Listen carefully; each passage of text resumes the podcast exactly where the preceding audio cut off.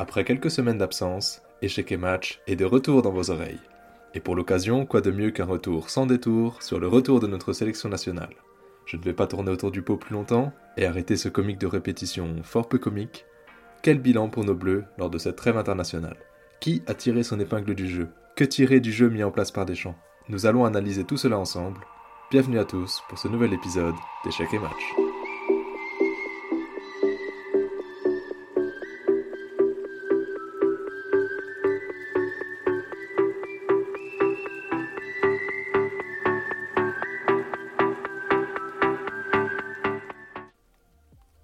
Remettons un peu de contexte. L'équipe de France s'est réunie durant cette trêve internationale pour jouer un match de qualification pour l'Euro 2024, qui va se dérouler l'été prochain, puis un match amical, comme cela avait eu lieu lors de la dernière trêve le mois dernier. Le premier match était d'importance. Une victoire permettant de qualifier officiellement les Bleus pour l'Euro. Sauf que l'adversaire n'était pas n'importe qui, les Pays-Bas de Ronald Koeman. Si les Oranges ne sont plus dans la forme de leur vie, ils ne sont clairement pas à sous-estimer. En plus de leur cadre indéboulonnable, comme euh, Virgil van Dijk en défense, ils peuvent compter sur une jeune génération de talents. J'apprécie tout particulièrement Xavi Simons, le milieu offensif, slash meneur de jeu, slash ailier gauche, que le PSG prête actuellement à Leipzig, pour le plus grand bonheur du club allemand, ainsi que Jérémy Frimpong, le latéral droit feu follet du Bayer Leverkusen, de Xabi Alonso qui trône actuellement à la première place de la Bundesliga, toujours invaincu, et n'oublions pas euh, Nathan Ake, bien sûr, défenseur central gauche de City, avec qui il a réalisé un triplé historique la saison dernière. Malheureusement pour les Oranges, ils n'ont pas été épargnés par les blessures, comme les Bleus d'ailleurs, euh, mais du coup les Pays-Bas ont dû compter euh, sans Frankie de Jong, le milieu de talent mondial du FC Barcelone. En face, la composition de l'équipe de France avait fait couler beaucoup d'encre avant la rencontre, car Deschamps avait annoncé vouloir se rapprocher d'un 11 type, malgré la flopée de blessures qui a frappé les Bleus dernièrement, particulièrement en défense centrale.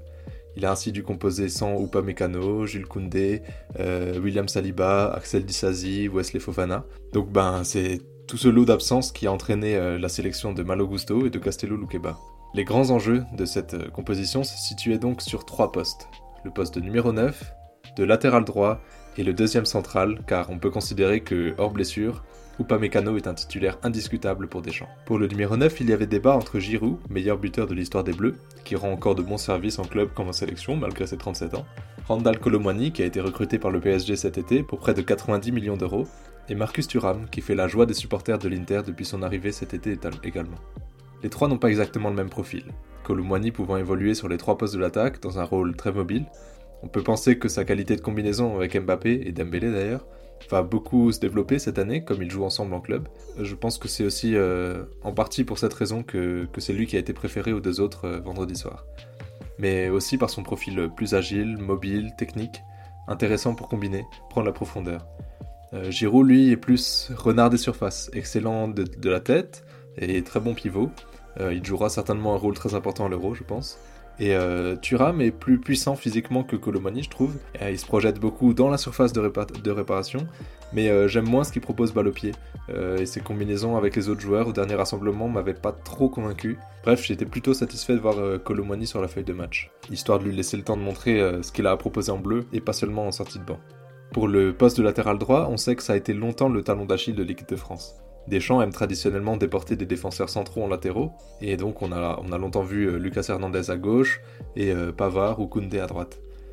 Mais euh, bon, si la question du latéral gauche est réglée depuis un moment avec la sélection du petit frère Hernandez, Théo, peut-être un des meilleurs du monde à ce poste, bah c'est loin d'être le cas à droite. Comme Théo Hernandez est très offensif à gauche, et en plus il peut combiner avec Mbappé sur ce côté-là, forcément bah, ça fait pencher le jeu à gauche. Et euh, Deschamps semblait donc apprécier avoir un profil plus défensif, sécurisant à droite, histoire d'avoir un jeu presque de manière assumée, euh, asymétrique. Mais on se souvient qu'il avait appelé Jonathan Klaus euh, l'an dernier, pour le côté droit, quand il avait tenté de, faire jouer l'équipe de France à 3 derrière, plaçant l'ancien Lançois en piston droit. Mais avec le passage à 4 derrière pour la Coupe du Monde, Klaus n'avait malheureusement plus été appelé. Or, depuis son transfert à l'OM, Klaus évolue bien au poste de latéral droit dans une défense à 4 il continue de briller. Et c'est même, euh, je trouve, très souvent le meilleur Marseillais sur la pelouse. Et je pèse mes mots. Dans ces conditions, Klaus a été rappelé cette année, pour être essayé en latéral droit. C'est une occasion en or pour lui, car s'il arrive à prouver à Deschamps qu'il a toute sa place à ce poste, c'est un boulevard qui s'offre à lui. Surtout que Koundé et Pavard ont tous les deux fait part de leur volonté de ne plus jouer au poste de latéral, mais bien de central. Et c'est ce qu'ils ont tous les deux fait en club cette saison. À voir si Malo Gusto peut venir concurrencer Jonathan Klaus, ou même euh, Sacha Bowie, si le jeune latéral droit qui brille de mille feux à Galatasaray cette saison est appelé un jour. Enfin, en défense centrale, vu la profusion de profils de top niveau mondial, chaque occasion de se montrer sur le terrain est bonne à prendre. On a déjà cité les nombreux défenseurs talentueux qui sont blessés, alors je rappelle Saliba, Upamecano, Wesley Fofana, Koundé, Kimpembe même, et j'en oublie sûrement. Euh, mais il reste encore euh, Ibrahima Konaté, Lucas Hernandez, Benjamin Pavard, Jean-Claire Todibo et Castello Luqueba. Pour la compo du match face aux Pays-Bas, voici les choix de Deschamps. Bien sûr, Mike Maignan dans les buts, et non Olivier Giroud, pourtant élu gardien de la semaine en Serie A. Euh, Théo Hernandez à gauche, Lucas Hernandez et Konaté en charnière centrale, et Klaus à droite. Au milieu, c'est le désormais classique Rabiot, Chouameni, Griezmann qui a été choisi, avec un Rabiot à gauche qui peut compenser les montées de Théo Hernandez, Chouameni dans un poste plus reculé et central donnant véritablement le tempo du match, et Griezmann plus offensif, même si on connaît son goût pour les tâches défensives. Enfin, l'attaque était composée du trio Mbappé, Colomwani et Coman à droite, préféré à Dembélé, qui avait une gêne physique il me semble. Venons-en au cœur du sujet, le match en lui-même. Il a commencé fort, avec dès la 7 minute, un Klaus qui prend bien son couloir droit, passe à Coman, qui passe à Griezmann avant que le ballon ne revienne sur Klaus, qui délivre alors un délice de centre mi-hauteur que Mbappé peut reprendre du pied juste devant le gardien. Et ses buts. Mais en face, il y a quand même un peu de répondant. Heureusement pour les Bleus, l'attaquant néerlandais Verhorst vendange la bonne contre-offensive qui était menée par Simons à la 12e. Et ça continue, avec une nouvelle grosse occasion pour Verman cette fois, seul, qui mène ensuite à un festival de Simons. Ce dernier peut alors ce dernier peut d'ailleurs décocher une belle frappe à la 35e, que Maignan part bien. Globalement, on sent quand même que les Bleus sont en maîtrise du match. Ils continuent à dérouler en deuxième période, avec Coman qui adresse un beau centre très long, contré par Dumfries, mais le ballon revient sur Mbappé, qui peut faire un 1-2 avec Rabiot, puis venir enrouler une frappe dans la lucarne opposée.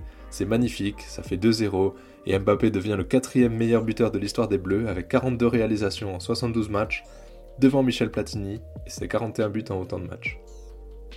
En fin de match, la pression redescend, le jeu perd en intensité. Les Néerlandais, qui avaient mis un but hors jeu, peuvent finalement revenir à 2-1 avec un but de Hartmann. Le match s'enflamme, les Bleus tentent de réagir avec une magnifique frappe de Bappé qui vient s'écraser sur la transversale.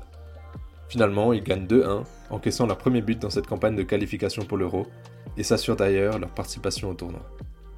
Pour tirer les leçons du match, regardons un peu les tops et les flops. En top, saluons d'emblée la belle performance de Kylian Mbappé, capitaine et auteur d'un doublé, mais même en dehors de cela, il bonifie vraiment les ballons qu'il touche, et pas seulement dans la profondeur, répondant ainsi à ses détracteurs. À droite, c'est Klaus qui a marqué beaucoup de points. Sa passe décisive pour Bappé est un régal, et de manière générale, il a su faire du Klaus de manière décomplexée, occupant bien son couloir, apportant une vraie présence offensive avec de bonnes combinaisons avec Griezmann et Coman, tout en restant solide défensivement.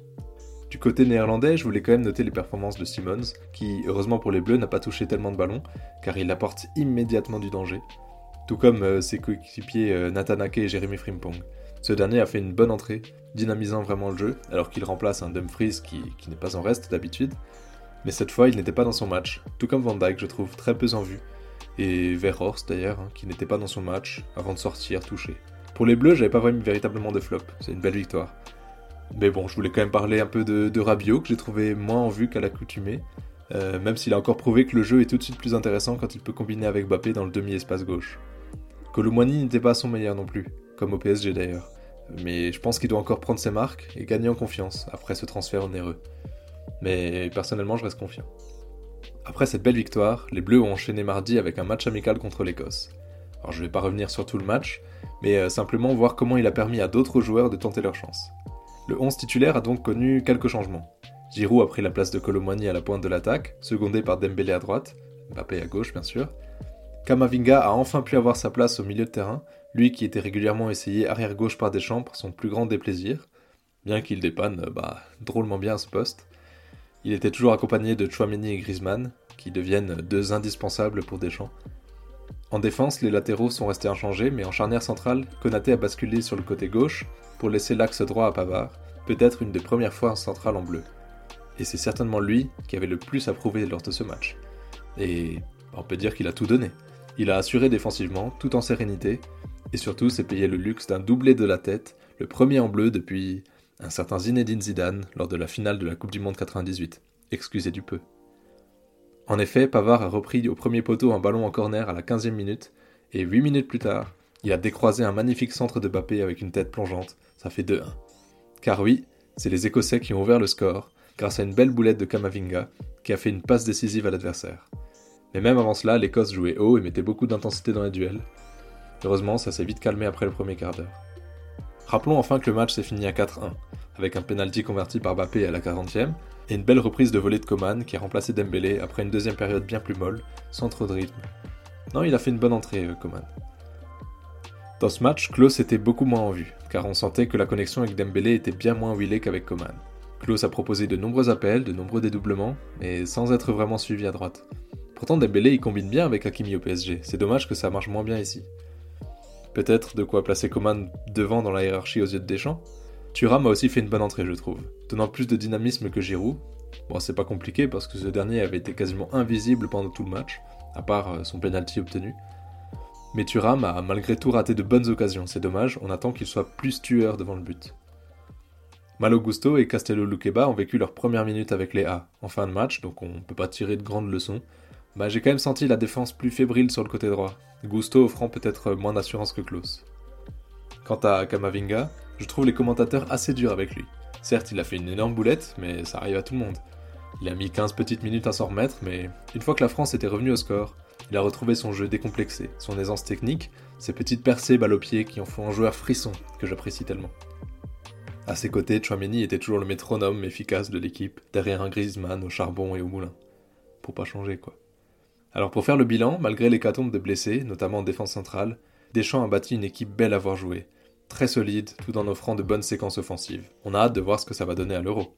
Avant de conclure cet épisode, je voulais finir avec un petit mot sur la situation des autres équipes européennes dans la campagne de qualification à l'Euro.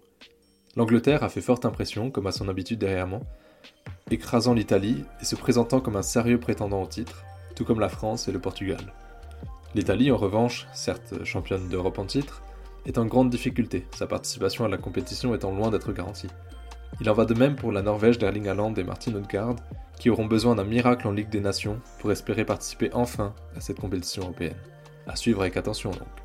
Merci à tous ceux qui ont écouté cet épisode jusqu'ici, ça me fait très plaisir de vous retrouver, et à très vite sur Échec et Match.